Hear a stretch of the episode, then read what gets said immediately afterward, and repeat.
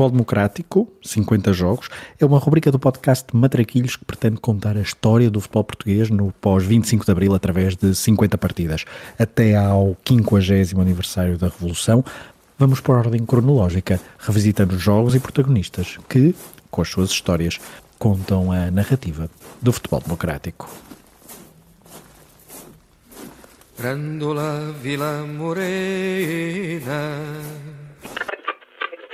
de bola para Portugal, vai Éder, vai Éder, vai Éder, vai Éder, chuta, chuta, chutou! Gol! Gol!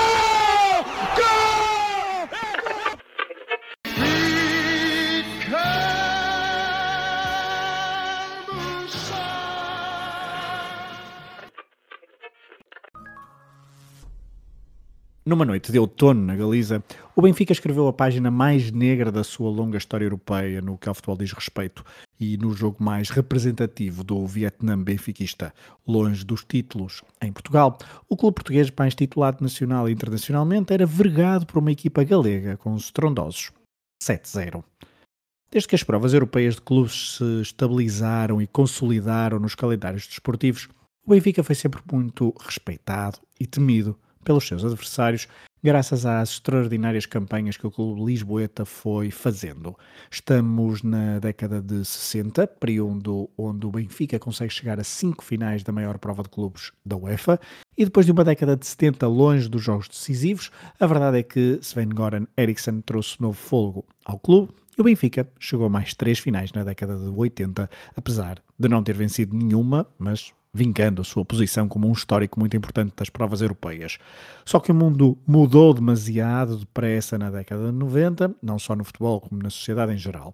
O desporto passou a ser encarado cada vez mais como um negócio e os clubes passaram a cometer algumas loucuras, aproveitando a liberalização do mercado de transferências e as novas receitas da Liga dos Campeões. Mas para chegar à nova prova máxima continental era preciso vencer o campeonato e a seguir ao título de 93-94 o Benfica entrou no seu maior jejum de títulos no Campeonato Nacional.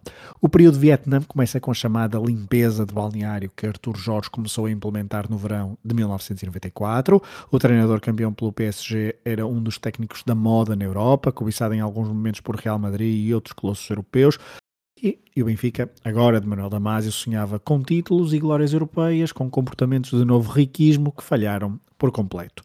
Depois de destroçada a base do título 93-94, com Tony à cabeça, o Benfica passou a entrar em todas as épocas desesperado por voltar a vencer campeonatos, contratando demasiado e raramente acertando nos reforços que chegaram a partir de 1994, salvo raras exceções, como foi o caso de Michel Proudhomme, o mítico guarda-redes belga que em cinco épocas apenas venceu uma taça de Portugal, ou Karel Baborski, o extremo, que tinha acabado com o sonho português no Euro 96. O Benfica somou flops nas escolhas dos jogadores às derrotas nacionais e internacionais.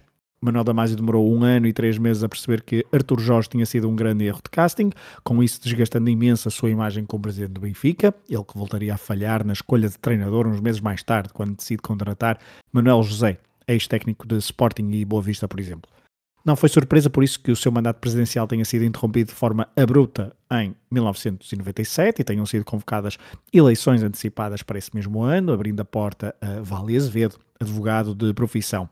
A chegada do novo presidente trouxe logo uma mudança de atitude, mais conflituosa e controversa, rasgou o contrato com a Olivete Esportes, passando os jogos do Benfica em casa a serem transmitidos pela SIC, e, a nível desportivo, resolve contratar o escocês Graham Souness, ex-jogador e ex-treinador de Rangers e Liverpool, uma figura carismática e com reputação internacional. Estávamos a meio da época de 97-98, quando o Souness chega, mais um técnico britânico, a juntar a uma lista considerável de treinadores do Reino Unido que já tinham passado pelo Benfica, como Jimmy Hagan ou John Mortimer, e a verdade é que a entrada de Sunas, para além da chegada de vários jogadores britânicos, como Saunders, Dean, Cambridge ou Thomas, trouxe um Benfica mais entusiasmante comparativamente ao que havia sucedido nas épocas anteriores. O Porto de Oliveira era imbatível, mas em 97-98 o Benfica fica em segundo lugar e consegue o apuramento para a Liga dos Campeões pela primeira vez como não campeão. Para 98-99, Sunas fica no comando técnico com o objetivo de impedir o histórico penta portista e de devolver o Benfica aos títulos, mas falhou rotundamente. Na Liga dos Campeões, terminar à frente de PSV e HJK não chegou para se qualificar para a fase seguinte e, no campeonato, foi inclusivamente superado pelo Boa Vista, tendo apenas a consolação de ficar à frente do Sporting, ao mesmo tempo que via o Futebol Clube do Porto somar o quinto título de campeão nacional consecutivo. A meio da época, Suna sai e Vale já sem o fulgor inicial e apertado pelas críticas internas, resolve sacar mais um coelho internacional da cartola. Para a época 99-2000, o técnico escolhido foi Jupp Heynckes, alemão que tinha estado uma época sem treinar depois de levar o Real Madrid à vitória na Liga dos Campeões, a famosa sétima taça do clube merengue, perseguida desde 1966. Se este técnico alemão conseguiu quebrar um jejum de 32 anos ao serviço do maior clube da Europa, pois então o trabalho no Benfica seria bem mais fácil.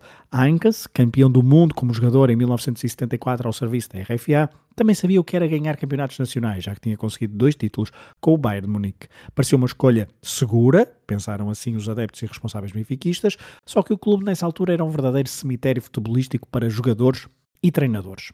A época 99-2000 começou com a saída de Prodome, tendo sido substituído por um compatriota do novo treinador, o jovem Robert Enka, talentoso e promissor guardião que morreu cedo demais em 2009, ele que deixou saudades após três épocas que fez no Benfica.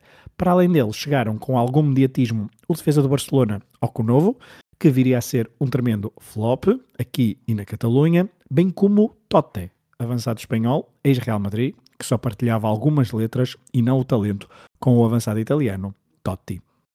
Não foram os únicos reforços, pois da América do Sul, local privilegiado para contratações dos clubes portugueses por esta altura, chegaram ainda Carlos Bócio ou Ricardo Rojas, outro par de jogadores que se tornou de alguma maneira símbolo deste período traumático da história do Benfica. A nível de resultados, o empate em Vila de Conde na primeira jornada foi rapidamente esquecido porque o Benfica venceu nas seis jornadas seguintes, só que depois, já no final de outubro, o Boa Vista foi à luz interromper a série de bons resultados, sacando um empate num jogo muito vibrante, onde a equipa de Heinkes fez uma excelente primeira parte, com Bruno Basta e João Vieira Pinto em destaque. Depois, na segunda parte, foi Roberenca a salvar a equipa em várias situações, defendendo um penalti, antes de sair em falso a um cruzamento que possibilitou o gol do empate achadrezado. Foi um jogo visto em retrospectiva determinante para o percurso do Benfica nessa época. As águias tiveram tudo para vencer confortavelmente um rival direto, deixaram-se empatar e psicologicamente saíram afetadas, perdendo o jogo a seguir em Alverca. Mesmo assim, o Benfica continuava a liderar de forma isolada o campeonato, mesmo tendo perdido 4 pontos em duas jornadas, e depois de bater o Braga em casa, a próxima deslocação seria ao Porto, mais concretamente ao estádio das Antas. Com 4 pontos de vantagem face ao Porto de Fernando Santos, que tinha somado 4 empates e uma derrota nas primeiras 10 jornadas, era muito importante do ponto de vista anímico o Benfica não perder esse jogo, só que aos 25 minutos o Benfica já era derrotado por 2-0, golos de Capucho e Jardel, resultado que ficaria até ao fim. E dessa forma, num abrir e fechar de olhos, no final de novembro, o Benfica só tinha um ponto de vantagem para os pentacampeões nacionais, depois de ter desperdiçado uma importante vantagem pontual e anímica no campeonato nas semanas que antecederam esse clássico. Depois do Jogo das Antas, o calendário tinha reservado nova visita ao norte da Península Ibérica, desta feita na Galiza, para defrontar o Celta de Vigo para a primeira mão da terceira ronda da Taça UEFA. O Benfica chegar a esta fase da competição depois de eliminar com dificuldade Dinamo de Bucareste e Pau Salónica, tendo precisado mesmo dos penaltis para derrotar os gregos. Já o Celta tinha eliminado também uma equipa grega de Salónica, o Aris, e os suíços do Lausanne. Equipa de Vigo era orientada por Vítor Fernandes, um dos treinadores de moda do futebol espanhol no final dos anos 90, tinha 39 anos, estava a cumprir a segunda época na Galiza depois do quinto lugar na Liga Espanhola em 98-99. Fernandes, que antes tinha-se notabilizado no Saragossa, clube que levou da segunda divisão até à vitória numa final da Taça das Taças frente ao Arsenal de Londres. Em vésperas de defrontar o Benfica, o Celta vivia um ótimo período, era líder em igualdade com outra equipa galega, o Deportivo da Corunha, que eventualmente viria a ser finalmente campeão nesta temporada 99-2000, mas, dizíamos, o Celta estava forte, em 12 jogos tinha perdido 4 e conquistado 8 vitórias. Não era uma equipa de empates. E tinha um platel com nomes muito interessantes, seja no grupo dos mais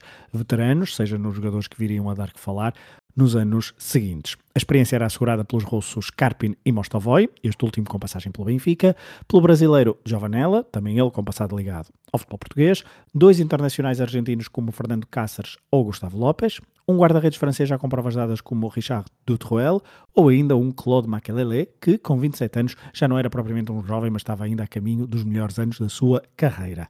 Quem também tinha boas épocas pela frente eram jogadores como Alberto Celades, Benny McCarthy, Juan Fran ou Juan Velasco. Nas vésperas do jogo, Vítor Fernandes atirou o favoritismo para o Benfica, dada a dimensão europeia e o palmarés do clube português. Já o Pancas aceitou essa realidade histórica, mas depressa tentou passar a ideia que o Benfica dele ainda estava muito longe do melhor Benfica europeu e que o Celta era favorito pelo que estava a jogar na melhor liga de clubes do mundo à época.